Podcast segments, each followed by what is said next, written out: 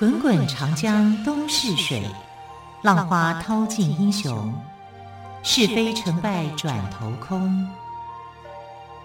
古今多少事，都付笑谈中。陪你说历史，汪培制作主持。欢迎朋友们收听今天的《陪你说历史》节目，我是汪培。在今天的节目当中，我们要来聊一聊台湾特有种折蛙跟蓝腹鷴。同样要感谢小鲁出版社提供。在西元十九世纪，台湾这座位于西太平洋上的孤岛，就像是一座神秘的宝库，吸引了许多专家学者造访。例如英国的史温侯、拉图许、汤姆生、科林鸟，跟美国的史蒂瑞，他们都冒着生命危险进入山区，然后用文字。画笔或是相机，把他们所看到的动物、植物记录下来。他们所做的旅行报告都非常精彩生动，不但具有生物学的价值，也是很好的历史题材。拉图许跟当时的许多生物学家一样，深深被台湾优美的生态环境吸引，不远千里来到台湾。除了发现这种台湾特有的蛙类之外，也就是折蛙，他还在垦丁发现了台湾特有的鸟类，就是蓝腹鷴，以及数不清的鸟儿。虽然白头翁、黑头翁、信天翁这些鸟儿已经被列入动物图鉴里，但是能在台湾看到这些鸟儿成群结队的在空中翱翔。这是令拉图许兴奋得不得了。他在给朋友的信上写着：“台湾至少有四百种以上的鸟类，有从喜马拉雅山来的南方鸟猿，也有从中国大陆华北、东北跟日本等地来的北方鸟猿。台湾真的是鸟类的天堂。台湾不仅是鸟类的天堂，也是蝴蝶。”蛙类跟许多昆虫的天堂。另一位英国生物学家史温侯也曾经这样描写道：在淡水河边有一片看起来很不起眼的泥滩地，大片的芦苇、红树林跟苦楝树，洒下满眼的翠绿。海水退潮后，白鹭鸶、小水鸭跟招潮蟹嬉戏其中。而不时飞过的候鸟，更是为这片湿地谱上了动人的乐章。史温侯描述的这个地方，正是台北近郊的关渡平原。近年来，为了推展经济，开发过度，对环境生态造成许多伤害。关渡平原就是其中之一。幸好，在有心人士的大力推动下，关渡平原终于成立了关渡自然公园。位在淡水河跟基隆河汇流处的这一块保育湿地，因为河水跟潮汐带来了丰富的营养物质，成为大批候鸟的栖息地，民众赏鸟的圣地。台湾的生态保育工作近年来也有所进展，比如彰化海岸中华白海豚、苗栗石虎跟高雄茂林紫蝶幽谷。中华白海豚保护公园导因于国光石化开发案，原本预计在云林离岛工业区兴建，因可能影响族群栖息范围而作罢。石虎在三义外环道路开发案可能影响栖地，而引发种种守护行动。每年春季，紫斑蝶从南台湾往北迁徙时，刚好穿越国道三号云林部分路段。为了让紫斑蝶顺利迁徙，不致命丧轮下，会封闭北上外侧的部分道路，成为一条生物廊道。连国外媒体也都报道“国道让蝶道”，让人津津乐道。接着，我们来聊聊台湾的河流。举凡人类的发展，大都依水而居。世界上许多地方都有一条引以为傲的河流，像是法国的塞纳河、英国的泰晤士河、德国的莱茵河，还有中国大陆的长江、黄河。台湾也有不少流域，像是浊水溪、高屏溪跟淡水河。如果我们再不去好好的对待它们，遭受污染的河川，任谁也不愿意去亲近它。河流死了，赖以为生的人类必然也没有日子可以好好过。除了得面临丑陋恶臭的景观，饮水跟灌溉也会造成问题。还得去承受河川泛滥的危机，人是离不开水，也不能失去河流的。近年来，环保意识抬头，许多民间单位及公部门开始大力整治河川。大家熟知的宜兰东山河清水公园，就是河川整治工程的成功案例。昔日的东山河河道迂回曲折。每逢大雨，就会造成泛滥。西元一九八零年代开始进行整治工程，还在河岸辟建清水公园，提醒人们只要善待河川、亲近河水，它就会跟我们相依相存。时至今日，每年的宜兰童万节都吸引了大批民众前往，感受自然美景。悠游于清水河岸，享受徐徐凉风。除了河川保育外，近年来大家对海洋生态环境保护工作也是不遗余力。譬如，曾经有海龟的鼻孔插着塑胶吸管，让人看了非常的于心不忍；也曾经有鲸豚在花东海岸搁浅暴毙，胃中堆满了废弃的塑胶袋。更有海鸟浑身沾满油污，奄奄一息。这些凄惨画面历历在目。有鉴于此，台湾对于国际上减速、限速的潮流，也采取了积极的作为，全面减速，厘定中长期目标，限制一次用塑胶吸管，管制销售含塑胶为例的化妆品。严格处罚船舶任意排放废油，希望多管齐下，为海洋生态保育尽一份心力，也让海洋生物拥有一个洁净良好的生存环境。我们来谈谈玉山。日本人类学家鸟居龙藏曾经四次来到台湾，深入了解台湾各个部族的原住民。留下了许多珍贵记录与照片。有一次，他在前往南投东埔的途中，抬头望见突出云表的玉山时，立刻决定前去攀爬。尽管他当时所带的粮食并不十分充足，他还是大胆地学拿破仑发下豪语说：“我的前面岂能有阿尔卑斯山？”然后即刻展开他的玉山攀爬之旅。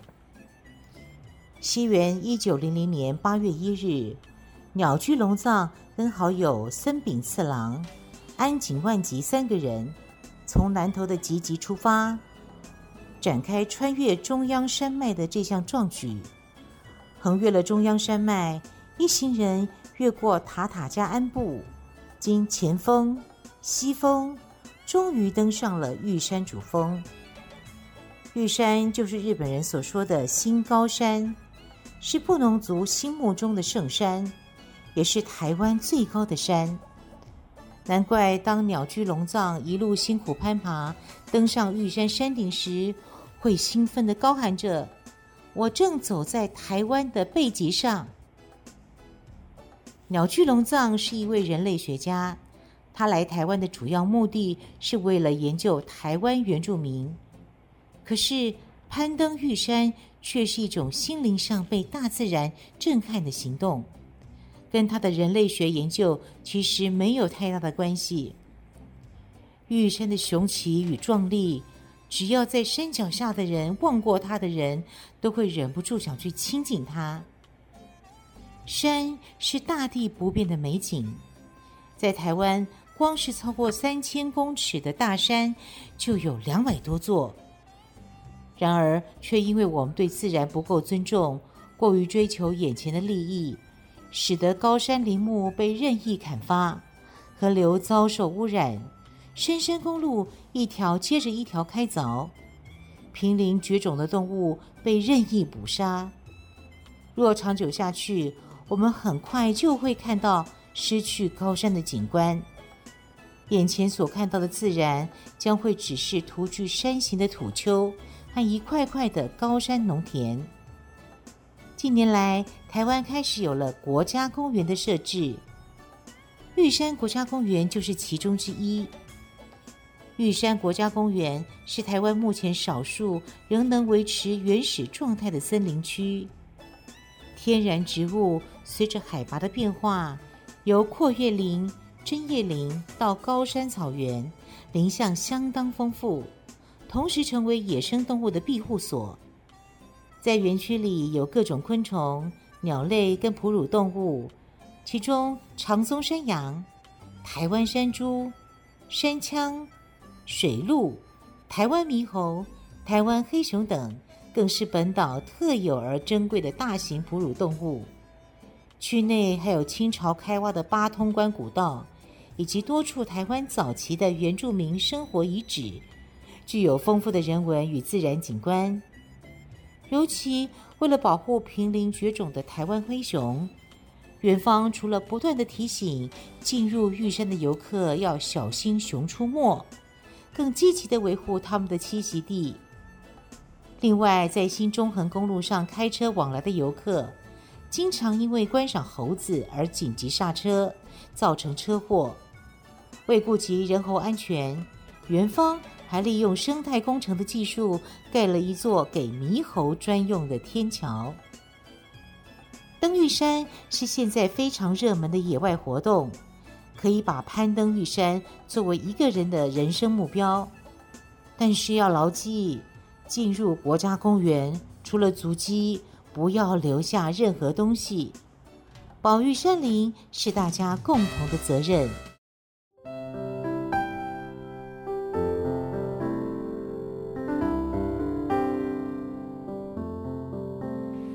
听见台北的声音，拥有颗热情的心。有爱与梦想的电台，台北广播 FM 九三点一。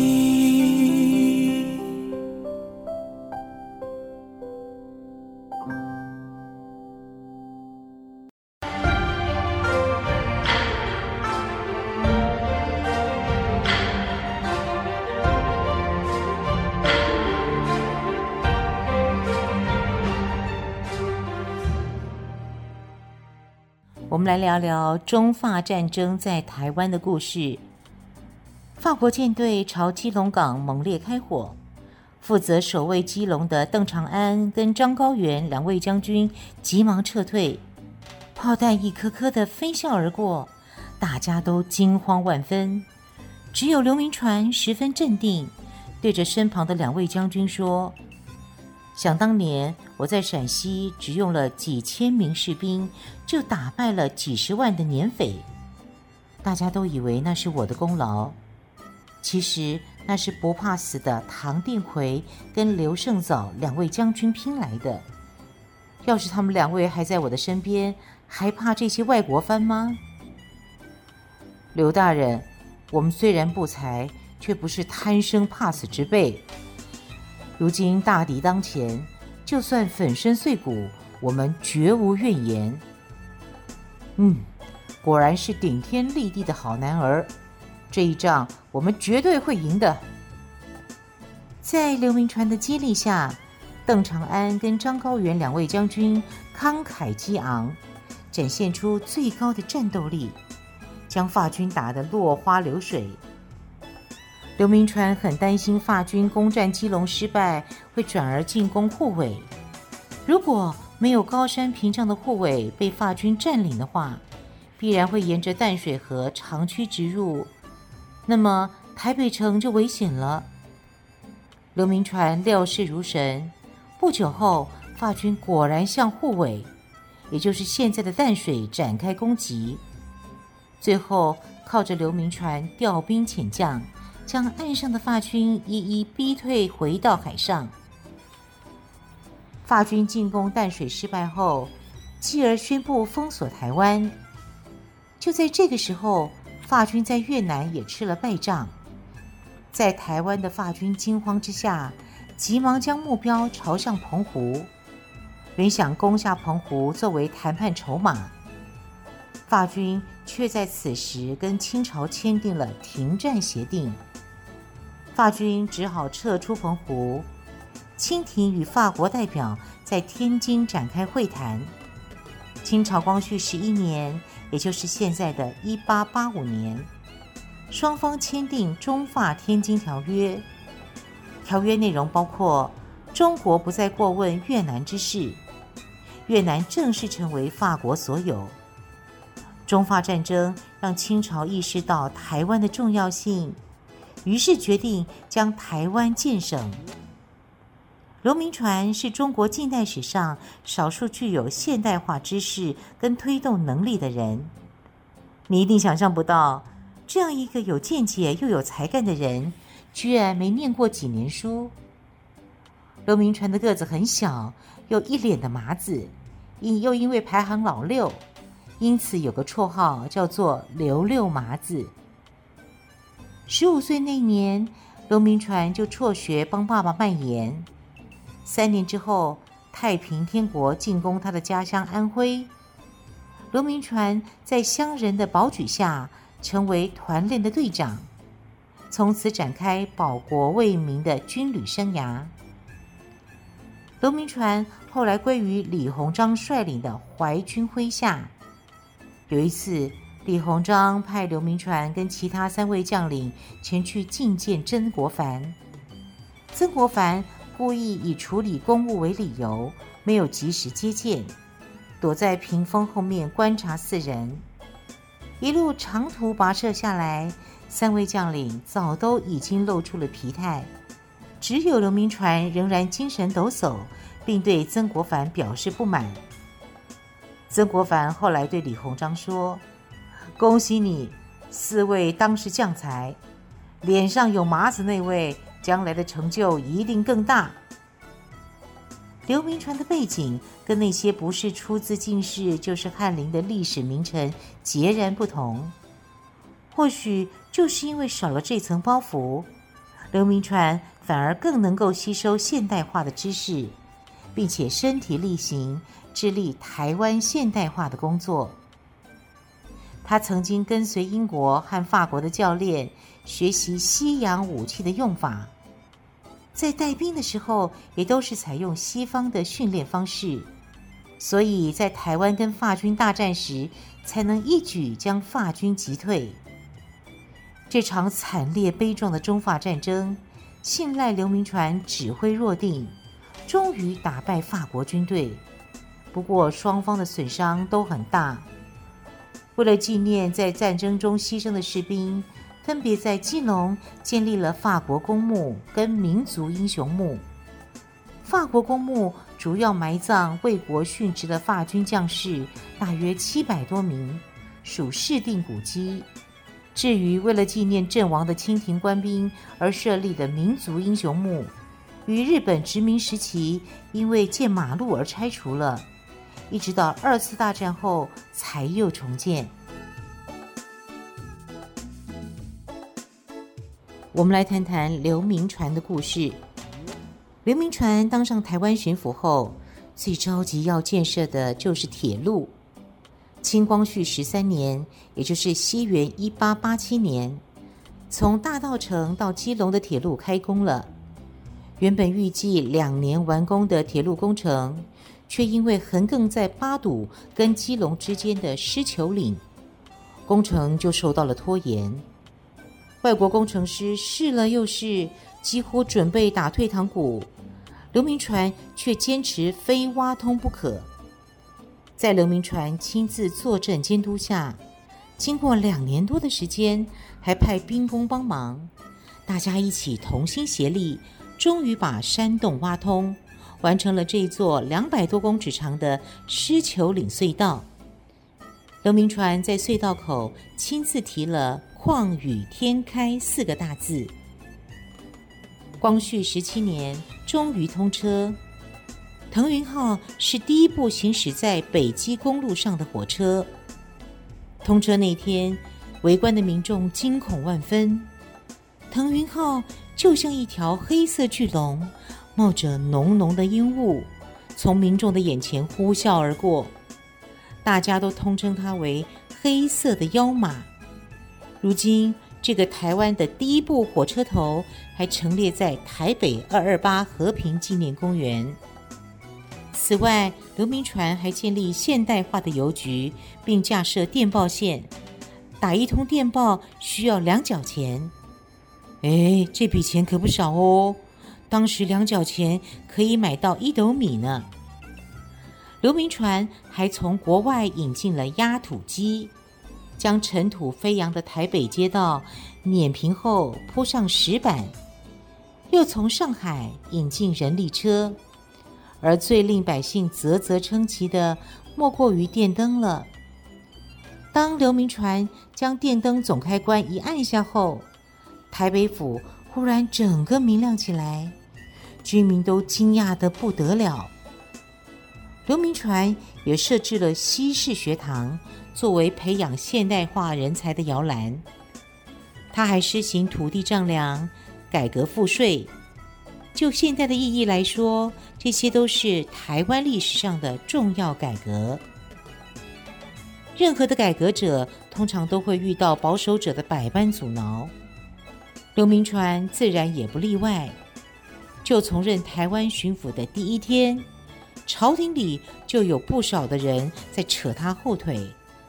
有的人说他花钱无度，政策引起民怨；也有人说他中饱私囊。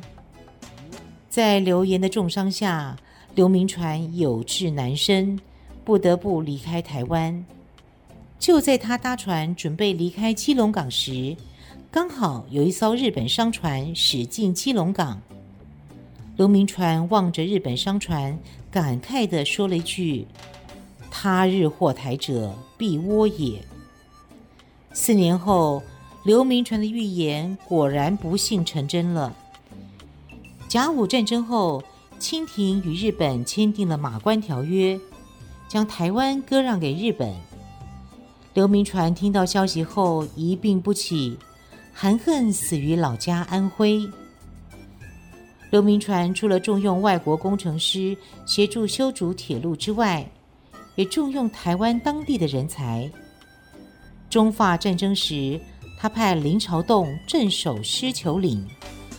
后来，他聘请板桥林维源管理蚕桑局。林朝栋跟林维源两人都办得有声有色。虽然刘铭传当年的建设已经被更先进的现代化设施遮盖住了。但是我们却不能因而忘记这位台湾的现代化之父。倘若没有历史做根基，现代化充其量不过是科技的展现而已，如何能贴近人们的心灵呢？这就是为什么我们非得知道刘铭传故事不可的原因了。很快的节目接近尾声，更多精彩的台湾历史有趣的故事，就欢迎朋友们明天继续收听。我是汪培，明天再会，拜拜。